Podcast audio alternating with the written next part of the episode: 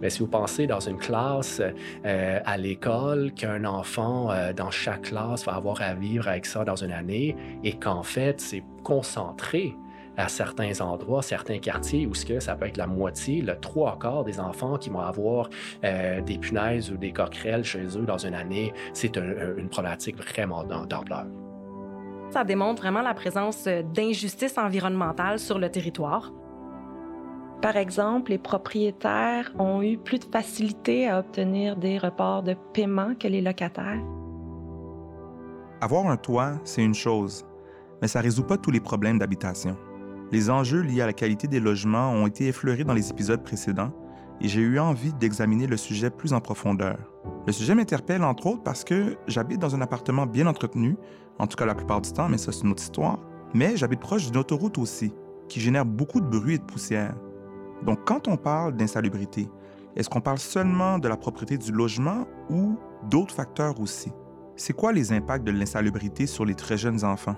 Je m'appelle Fabrice Ville et vous écoutez Un toit pour nous. Un toit pour nous. Épisode 4. L'insalubrité au Québec, un fléau. Pour commencer mon enquête, je me tourne encore vers Fanny Dagenet, directrice de l'Observatoire des Tout-Petits. Fanny, dans votre sondage sur la situation du logement des familles, euh, j'imagine que l'insalubrité est un enjeu qui a été traité. Effectivement, puis les données nous révèlent que 14 des parents locataires se disent préoccupés par la salubrité de leur logement. Donc, euh, on fait référence par exemple à la présence de vermine, de moisissures. Et ça, c'est un enjeu dont peu de personnes parlent et pourtant qui a des impacts très importants sur le développement des tout-petits ça doit probablement leur nuire parce que les Tutsis passent beaucoup de temps à la maison. Oui, tout à fait. Et je dirais même, les tout petits, ce sont des éponges. Hein? On l'entend souvent. Donc, ils sont très, très sensibles à tout ce qui se passe autour d'eux, très sensibles à leur environnement. Et donc, euh, lorsque les enfants vivent dans un logement qui est insalubre, bien, ça peut augmenter le risque d'avoir différents problèmes de santé physique ou santé mentale. Alors, notamment, les études nous indiquent que, que ces enfants-là peuvent avoir plus de problèmes respiratoires graves, euh, plus souffrir d'asthme également, ou encore vivre de l'isolement social parce qu'on n'ose pas trop inviter les amis à la maison à cause des conditions de logement ou encore vivre de la dépression ou des troubles du sommeil. Donc, on voit que ça peut avoir des répercussions importantes sur le tout petit et bien évidemment sur les adultes qui s'occupent de cet enfant-là. On peut imaginer également des impacts au niveau éducatif, j'en ai aucun doute. Effectivement, donc notamment quand les enfants sont entrés à l'école, ça peut être plus difficile de se concentrer pour faire les devoirs, par exemple. Le fait de mal dormir aussi, bon, si on a des puces de lit, par exemple, ben, ça peut vraiment nuire au sommeil et affecter la concentration, même, même lorsque l'enfant est à l'école. Et bien évidemment, la perte des liens sociaux dû au fait qu'on n'invite plus d'amis à la maison, euh, ça peut faire en sorte que l'enfant a moins d'opportunités de se, de se développer sur le plan social, sur le plan du langage également. Donc, on voit comme ça peut avoir toutes sortes de répercussions. Et on a même des partenaires de l'Observatoire qui nous ont rapporté que certaines mamans hésitaient à laisser leur enfant sur le plancher euh, parce que par exemple, on peut avoir de la vermine et on ne veut pas que l'enfant contracte une maladie, mais on sait que les tout petits vont beaucoup se développer lorsqu'on les laisse sur le plancher, justement. Ils vont apprendre à ramper, ils vont apprendre à marcher à quatre pattes. Donc, on voit que ça peut avoir d'importantes répercussions. Pour moi, ce que tu dis reflète que Parfois, les parents vont adopter des comportements qui euh, ne favorisent pas tout à fait le développement des enfants, mais ça les dépasse parce que ça appartient surtout aux conditions dans lesquelles ces parents-là vivent. Comme société, on devrait tout faire en sorte pour que toutes les familles aient ces conditions-là de base, hein, il faut le nommer, pour permettre euh, aux enfants de bien se développer et surtout d'être en bonne santé. Ma maison, elle a beaucoup de verre. Elle a beaucoup de tout. Mais souvent, il y a des désordres. Mais j'aime pas trop ça quand il y a plein de désordre, donc je dois toujours ramasser. C'est très important quand on parle de salubrité ou d'insalubrité euh, que en, majorité, ce ne sont pas des problèmes de propreté. David Kaiser est médecin en santé publique et responsable d'une équipe à la direction de la santé publique de Montréal. Il travaille sur tout ce qui est en lien avec l'environnement et la santé et c'est à lui qu'on m'a référé pour poser toutes mes questions sur l'insalubrité. Quand on parle de, salubrité et d'insalubrité, on pense à l'intérieur du logement. Et je pense que c'est important de, de passer aussi à, l'extérieur du logement. Je m'explique. Un logement se situe en général dans un bâtiment, dans un quartier, dans une ville. Euh, et puis, ce qui se passe à l'intérieur va être influencé par ce qui se passe à l'extérieur. Est-ce que c'est situé, par exemple, à côté d'une autoroute où est-ce qu'on va avoir de l'exposition au bruit, à la pollution de l'air? Est-ce qu'il y a un parc à proximité qui fait en sorte ce que les enfants qui sont à, à l'intérieur de ce logement-là peuvent profiter euh, euh, de, cet espace-là? Est-ce qu'il y a des services à proximité? Est-ce que les, enfants peuvent marcher pour aller à l'école? Euh, et, tous ces facteurs-là qui sont à l'extérieur du logement, en fait, vont avoir un impact sur, sur les bénéfices sur la santé associés au logement, puis aussi certains risques. Et c'est quoi l'ampleur du problème à Montréal? Alors, j'hésite un peu à, donner des chiffres exacts, mais on peut dire que dépendant de comment euh, on le décrit, euh, les problèmes d'humidité de, excessive, de moisissure euh, vont toucher un logement sur cinq, un logement sur trois. Euh, des fois, on estime même un logement sur deux qui va avoir des enjeux d'infiltration d'eau euh, euh, mineurs ou majeurs. et puis, si on, passe plus aux, punaises ou aux coquerelles, on, a de bonnes données à Montréal où ce que la problématique est étudiée depuis plus longtemps. Et puis, on sait que bon an, mal an, c'est probablement un ménage locataire sur 20 à peu près, alors 5% de la population qui va avoir des punaises dans une année. Même chose pour les coquerelles. Alors, quand on dit 5 on dit ah, c'est assez petit comme chiffre. Mais si vous pensez dans une classe euh, à l'école, qu'un enfant euh, dans chaque classe va avoir à vivre avec ça dans une année et qu'en fait, c'est concentré à certains endroits, certains quartiers où ce que ça peut être la moitié, le trois quarts des enfants qui vont avoir euh, des punaises ou des coquerelles chez eux dans une année, c'est une problématique vraiment d'ampleur. Si je comprends bien, il y a des problèmes aussi qui sont en lien avec le type de logement, par exemple la vermine? Oui.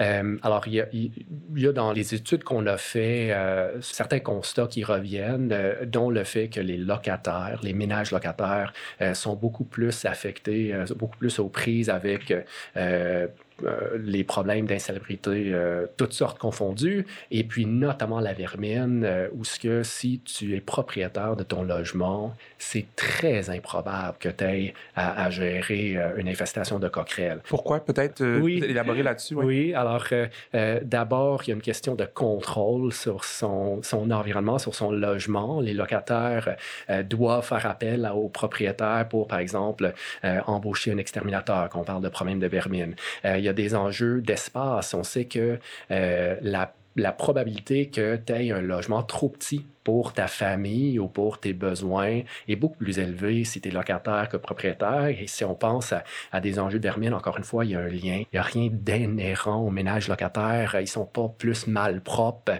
ils sont pas plus ou moins capables de gérer euh, leur logement. C'est vraiment des facteurs structurels, des facteurs qui sont liés euh, à la façon que euh, notre parc immobilier est fait, qui, qui explique ces disparités-là. ça me semble important, en fait, pour éviter de stigmatiser les personnes qui vivent euh, avec ces problèmes-là. Exactement. Les punaises de lit, vraiment, c'est un cauchemar. Ça permet pas de dormir, ça gratte. Naima Zenoun est locataire en coop dans le quartier Côte-des-Neiges.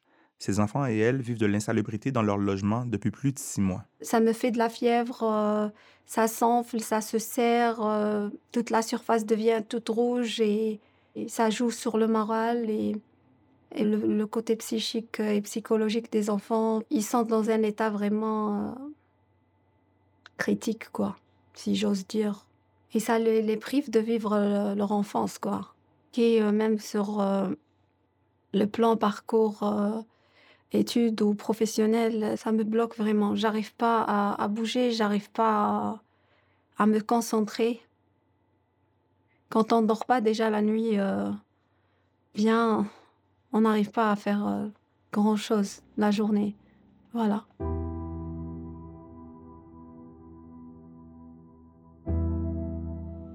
Si je comprends bien, l'insalubrité a un impact bien au-delà de la santé physique. On sait que, par exemple, les moisissures euh, et, l'humidité excessive dans un logement va avoir un impact sur la santé respiratoire, notamment des enfants. Euh, on sait que ça peut causer l'asthme, que ça va contribuer aux infections respiratoires récurrentes, alors des otites, euh, des bronchites euh, à répétition, notamment l'hiver, et quelque chose qu'on appelle la rhinite allergique. Alors, c'est essentiellement le nez qui coule, les sinus qui sont bloqués en permanence. les on, sait que c'est associé à des problématiques de santé physique, bien sûr. On se fait piquer par une punaise, euh, ça, cause une réaction. Et aussi, je pense que c'est très important, associé à une perturbation du sommeil, parce qu'il pique la nuit, et des enjeux euh, d'anxiété, de santé mentale euh, par la suite. Les coquerelles, euh, ça va être un peu la même chose et aussi ils produisent des substances qui déclenchent des allergies. Alors un peu la même chose, ils peuvent déclencher l'asthme chez les enfants. Et, je pense que c'est important, des fois on n'y pense pas, mais en fait une bonne partie des accidents, des blessures chez les enfants, chez les adultes se passe à la maison. Alors la, sécurité du logement est, un facteur très important au niveau des traumatismes non intentionnels. Et qu'est-ce qu'on peut faire? On a beaucoup parlé des problèmes, mais quelles sont les solutions collectives euh, pour mettre fin à l'insalubrité? Je commencerai euh, euh, par cette base-là, qui est l'éducation et qui doit être faite en continu. on pense à d'autres enjeux de santé publique, le tabagisme, l'activité physique, l'alimentation. On a des grandes campagnes d'information, d'éducation en continu. Ça, ça n'arrête pas. et pour le logement, je pense que c'est important qu'on investisse au niveau de l'information et de l'éducation le fait d'en parler euh, brise les tabous parce qu'il semble y avoir une honte associée également à euh, la notion de l'insalubrité. Donc, d'en parler fait en sorte que finalement, ça, ça, démystifie les enjeux qui dépassent en fait la bonne volonté des personnes. Oui, très bon point. Et puis, je pense que c'est la façon qu'on en parle et, et d'en parler comme un, facteur où ce qu'on connaît les pourquoi ou certains des pourquoi ça existe et de le distinguer ou de le séparer de cette notion que les gens savent pas vivre et c'est pour ça qu'ils euh, ont des logements insalubres qui sont pas bons pour leur santé. Alors, qu'est-ce qu'on peut faire collectivement pour mettre fin à ce problème-là? Est-ce qu'on a des exemples de solutions euh, ici ou ailleurs? Alors, c'est sûr qu'on a des, exemples euh, de politiques ou d'interventions euh, qui sont nécessaires. D'abord, la réglementation. est, est, essentielle, d'avoir des règlements qui permettent d'avoir un seuil euh, adéquat en termes de qualité du logement. Alors, euh, à Montréal, par exemple, on a un règlement depuis plusieurs années et plusieurs euh, villes, municipalités au Québec en ont, mais pas tous. alors ça, c'est un élément de base pour permettre aux locataires d'avoir recours à une intervention de l'État, du gouvernement, quand ils sont dans des conditions inadéquates. À Los Angeles, ça fait déjà quelques années qu'ils ont un système d'inspection systématique des bâtiments, puis un programme de certification euh, des, des euh, logements. Euh, il y a des locataires qui vont avoir peur de, de, se plaindre. Il y a des locataires qui vont pas savoir, en fait, que leur logement a un impact sur leur santé. Alors, d'avoir un système où ce que tout le monde passe par une inspection, ben, c'est une coche de plus. On s'imagine certaines choses, mais d'avoir le détail, de mm. l'entendre, ça, ouais, ça frappe. Ça permet de mieux asseoir une compréhension des enjeux. Mm. Moi, je me vois informé aujourd'hui, donc un grand merci. Merci beaucoup. Pense encore à ma rencontre avec Naima parce que notre conversation, elle m'a choqué. Écoutez, c'est l'exemple d'une personne qui immigre ici dans l'espoir d'un meilleur avenir pour elle et ses enfants et qui est prête à contribuer à la société. Mais elle et ses enfants souffrent et n'arrivent pas à s'épanouir ici parce que leurs besoins de base ne sont pas comblés. Je salue le courage de Naima qui prend parole pour que des familles comme la sienne ne vivent plus les mêmes injustices. Naima est soutenue dans ses démarches par l'Escouade Salubrité, c'est un projet pilote financé entièrement par Centraide à travers le projet Impact Collectif. Les intervenants de l'escouade travaillent auprès des locataires les plus vulnérables de Côte-des-Neiges qui sont prises avec des enjeux d'insalubrité. Et j'ai eu l'occasion de rencontrer l'un d'eux, Pierre Clerjeune. Qu'est-ce qui, euh, qu'est-ce qui te marque le plus dans ton travail à travers euh, ce projet-là? Euh, beaucoup des choses, je dirais un peu l'impuissance parce qu'il y, a beaucoup de dossiers qui sont très longs. aussi, le, au niveau des familles, il y a certaines familles donc, qui ont peur des représailles. Donc, de voir que ces personnes-là, même quand on les informe, ils sont prêts à supporter la situation plutôt qu'aller plus loin. Ça, ça démontre le travail qu'on a encore à faire à Côte-des-Neiges, à travers les autres arrondissements aussi qui sont en prise avec ces enjeux-là. Donc, l'expérience de Naïma, c'est aussi l'expérience de plusieurs autres locataires dans Côte-des-Neiges, des nouveaux arrivants, des familles monoparentales, d'autres personnes vulnérables aussi qui ont des enjeux de santé mentale, entre autres. Mais euh, ce que j'aimerais euh, juste conclure là-dessus, là, euh, j'aimerais laisser ce message-là pour les locataires. Sachez qu'il y a des comités logement à, à, peu près partout à Montréal. Donc, c'est des personnes qui sont là pour vous informer sur vos droits et vos obligations. Donc, il y a beaucoup, beaucoup de personnes qui sont là pour vous accompagner, surtout dans des moments aussi difficiles quand vous avez des problèmes de salubrité à la maison. Plus tôt dans l'épisode, David Kaiser a parlé de l'importance du quartier dans lequel se situe un logement. Je remarque de plus en plus qu'en été, le niveau de chaleur est différent dépendamment des quartiers dans lesquels je me trouve. Et j'ai entendu parler de la notion des îlots de chaleur. Je me suis donc tourné vers Marie-Chantal Loca pour en discuter. Elle est agente de planification, programmation et recherche à la Direction régionale de santé publique de Montréal. On parle d'îlots de chaleur urbains. Donc, c'est un secteur urbanisé où la température de l'air est plus élevée que dans les milieux environnants. On parle aussi d'îlots de chaleur intra-urbains, où là, on observe une différence de température entre les zones d'une même ville. Donc, par exemple, entre un terrain de stationnement et un parc. Et quel est l'impact sur les familles et sur les tout-petits des îlots de chaleur? Bien, en fait, les effets de la chaleur sur la santé sont vraiment multiples. On peut parler d'un simple inconfort, euh, mais aussi de l'augmentation du niveau de stress. Euh, ça peut générer de l'épuisement, euh, des coups de chaleur et bien, certaines personnes peuvent également décéder en lien avec la chaleur. Bien sûr, ces impacts-là se produisent lorsqu'on dispose pas de moyens d'adaptation qui sont efficaces. Donc, il y a des conditions qui euh, rendent les gens encore plus vulnérables euh, à la chaleur, si je comprends bien. Oui. Et puis, au, au niveau des, euh, des, jeunes enfants, il y a certaines conditions médicales qui peuvent les rendre encore plus vulnérables à la chaleur. Par exemple, donc les affections aiguës, comme le, le, fait de faire une infection, de faire de la fièvre ou d'avoir la diarrhée, euh, parce que ça augmente le risque de déshydratation. Et qu'est-ce qui cause les îlots de chaleur? Euh, les îlots de chaleur sont causés par plusieurs éléments, euh, à la fois les émissions de gaz à effet de serre qui contribuent généralement au réchauffement de l'atmosphère, euh, à la perte du couvert forestier, donc à la perte de nos arbres en ville, aussi au fait qu'on utilise beaucoup de matériaux qui sont imperméables et qui absorbent la chaleur plutôt que de la réfléchir. Et enfin, ils sont causés par la chaleur produite par l'humain, donc la chaleur dégagée par nos véhicules, par nos climatiseurs ou encore par des activités industrielles. Et donc, où est-ce qu'on les trouve, euh, ces îlots de chaleur? Bien, les îlots de chaleur, dans le fond, ils sont le résultat de choix dans l'aménagement de nos milieux de vie. Euh, par exemple, à Montréal, on va les retrouver principalement dans les endroits avec une forte densité de construction et là où il n'y a pas beaucoup de végétation. Donc, souvent, euh, on constate que ce sont les ménages locataires à faible revenu ou faisant partie des populations racisées ou issues de l'immigration récente qui habitent dans les îlots de chaleur. C'est intéressant ce que vous dites parce que ça soulève plusieurs liens entre les inégalités sociales et les îlots de chaleur. Oui, ben en fait, c'est qu'on constate vraiment des disparités euh, dans la répartition des îlots de chaleur sur le territoire. Euh, à Montréal, ben les îlots de chaleur, comme je l'ai dit, vont se retrouver davantage dans les quartiers plus défavorisés parce que ces quartiers-là sont souvent plus minéralisés et moins végétalisés. Donc, effectivement, ça démontre vraiment la présence d'injustices environnementales sur le territoire.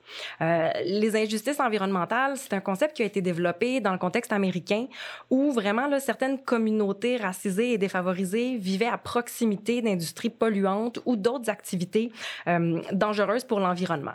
Et ces communautés-là ont revendiqué le droit de vivre dans un environnement non pollué. Le, concept d'injustice environnementale a été euh, élargi pour inclure les changements climatiques. Donc, on peut parler aujourd'hui d'injustice environnementale lorsque certains groupes de population subissent davantage les effets négatifs des changements climatiques par exemple, les îlots de chaleur. Si on peut prendre l'exemple du plateau Mont-Royal à Montréal, comparativement à d'autres quartiers, on peut voir que le phénomène d'îlots et de chaleur peut être présent dans les deux, mais il va avoir des accès et des possibilités qui vont être différentes d'un quartier à l'autre. Oui, et aussi, dans le fond, les, les, personnes mieux nanties vont avoir davantage de moyens d'adaptation euh, aux îlots de chaleur. Euh, donc, par exemple, les, les populations mieux nanties vont avoir un accès à l'air climatisé, euh, qui pose toutes sortes d'autres problèmes parce que quand on a un air climatisé, ça on réchauffe. génère la chaleur. Exactement. Donc, on réchauffe l'air extérieur, mais notre intérieur est plus frais. Et euh, il y a aussi la question du logement dans lequel on habite. On sait que les personnes défavorisées habitent souvent dans des logements mal adaptés. Donc, ça va être des logements qui vont être mal ventilés. Donc, il va faire plus chaud à l'intérieur de ces logements-là que si on vit dans un logement mieux entretenu et climatisé les solutions. Quelles sont-elles? Quand on parle des changements climatiques de manière plus générale, euh, il y a deux types d'interventions qu'on peut faire. Donc, on peut aller vers ce qu'on appelle l'atténuation. Donc là, on parle vraiment de la réduction des émissions de gaz à effet de serre. Euh, et il faut aller aussi vers l'adaptation au changement climatique qui consiste à réduire la vulnérabilité des populations et des milieux aux effets négatifs. Euh, une des meilleures solutions, en fait, pour, pour réduire nos émissions de gaz à, effet de serre, c'est vraiment de créer des milieux de vie qui sont complets. Donc, ce sont des milieux de vie où on peut réaliser la majorité de nos activités quotidiennes, quel que soit notre âge, à pied. Donc, ce sont des quartiers qui, qui réduisent la dépendance à l'automobile et qui réduisent les émissions de gaz à effet de serre. Et puis là, au niveau de l'adaptation, mais il y a plusieurs euh, mesures qui peuvent être mises en place. Le verdissement en est une. Euh, donc, je l'ai nommé, les îlots de chaleur sont souvent des zones très peu végétalisées. Donc, euh, la plantation d'arbres, c'est un, c'est un très bon moyen pour, pour réduire les îlots de chaleur. Est-ce qu'il en existe des projets ici ou ailleurs dont on pourrait s'inspirer pour améliorer les choses? À Montréal, la mobilisation autour de l'enjeu des changements climatiques, elle est, elle est présente, euh, elle, est très vivante. Eh l'agglomération euh, s'est dotée d'un premier plan d'adaptation en 2015 et plus récemment, donc en 2020, la ville a adopté son plan climat qui vise la carboneutralité d'ici 2050 et qui contient aussi euh, beaucoup de mesures d'adaptation au changement climatique. Par exemple, le plan prévoit la plantation de 500 000 arbres d'ici 2030 et prévoit aussi de cibler vraiment les zones les plus vulnérables euh, à la chaleur.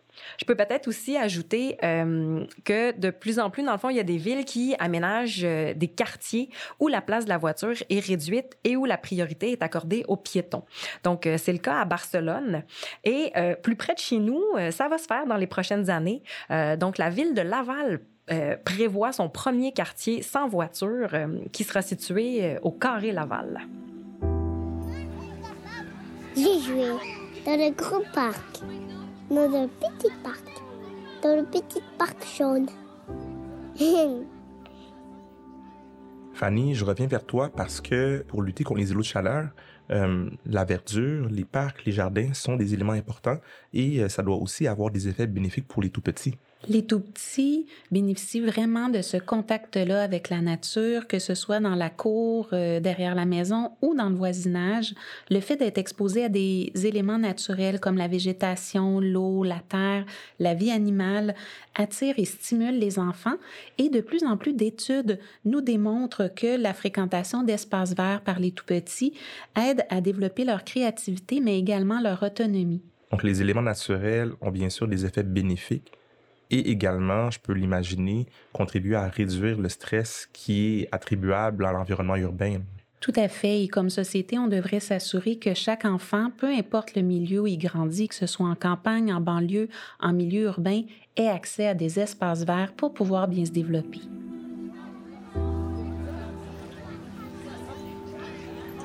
Je comprends que l'endroit où on vit a un impact sur notre santé et celle des tout-petits. Ça m'amène à penser à la pandémie où on a été isolé à la maison. Je me souviens que dès le printemps 2020, plusieurs intervenants soulignaient que le confinement avait un impact particulièrement sévère sur les familles logées de façon inadéquate. J'ai approfondi la question avec Maud Emmanuel Labesse.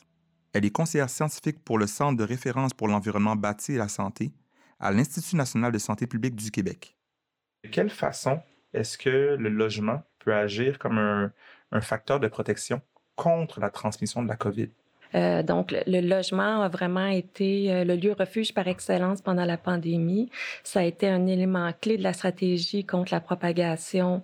Mais il faut, euh, il faut quand même se rappeler là, que le logement est en mesure de, jouer ce rôle protecteur-là si et seulement s'il est sain, c'est-à-dire qu'il est salubre, qui est bien entretenu, qui est bien ventilé et surtout, surtout, qu'il est d'une taille adéquate pour le nombre euh, d'occupants qui y résident. Parce que euh, si on vit à plusieurs dans un petit espace, ça peut augmenter le risque de contagion. Est-ce que la pandémie a eu un effet sur les inégalités sociales? Bien, la pandémie est venue exacerber des, des inégalités sociales qui étaient déjà existantes. Euh, ça fait des, des, années, des décennies qu'on voit un déséquilibre entre l'offre et la demande sur le marché de l'habitation. Et il y a beaucoup de problèmes qui se sont chronicisés. Certains de ces problèmes-là sont devenus saillants pendant la COVID. Par exemple, le manque de logements abordables pour les populations à faible revenu. En 2020, on a vu le loyer sur le Grand Montréal augmenter de 4,2% ce qui était la plus grande hausse jamais vue depuis 2003. Euh, il y avait très peu de logements disponibles dans les fourchettes de prix inférieures. Au tribunal administratif du logement, il y a eu un nombre record de demandes qui ont été euh, déposées pour des évictions, des reprises de logements. Pour tout plein de raisons, le marché de l'habitation est devenu plus inaccessible, d'une part. Puis d'autre part, les contre-coups économiques euh, de, des mesures de contrôle de la pandémie ont euh, surtout affecté les populations défavorisées. Donc, les, interruptions de travail euh, prolongées, les pertes d'emplois massives ont touché plus durement les jeunes et les travailleurs de secteurs de services où la rémunération était faible. Et c'est ces ménages-là, d'habitude, qu'on va retrouver en logement locatif. Euh, L'autre chose, c'est que les caractéristiques du logement dans lequel les gens se trouvaient pendant le confinement ont influencé leur santé et leur capacité à s'adapter aux différentes contraintes provoquées par la pandémie. Euh, donc, les ménages plus favorisés ont euh, tablé sur des conditions plus avantageuses pour s'adapter rapidement aux différents défis qui étaient amenés par les mesures de contrôle de la pandémie. Par exemple, les propriétaires ont eu plus de facilité à obtenir des reports de paiement que les locataires. Et ça a été aussi plus facile pour eux de passer en mode télétravail, donc euh, de travailler de la maison, de maintenir leurs revenus, ce qui n'a pas toujours été le cas euh, chez les locataires. Et encore une fois, c'est euh, les populations les plus socialement et économiquement défavorisées qui se sont retrouvées dans des situations de logement nuisibles. Visiblement, si on privilégie des logements adaptés aux besoins des familles et pensés comme des milieux de vie, à proximité des services et des espaces verts, on multiplie les chances que nos tout-petits développent leur plein potentiel. Ça m'interpelle profondément cette vision du logement comme un milieu de vie. Ça me touche parce que depuis mon enfance, j'ai toujours perçu l'éducation des enfants comme une affaire de communauté. À force de rencontrer des gens pour cette balado, je me rends compte que pour le logement, c'est exactement la même chose. J'ai envie de découvrir qu'est-ce qui se fait présentement au Québec pour que le logement se développe de façon saine, pour qu'il redevienne le cœur de nos communautés. C'est ce qu'on va explorer dans notre prochain épisode. Un toit pour nous. Un toit pour nous. Un toit pour nous. Un toit pour nous.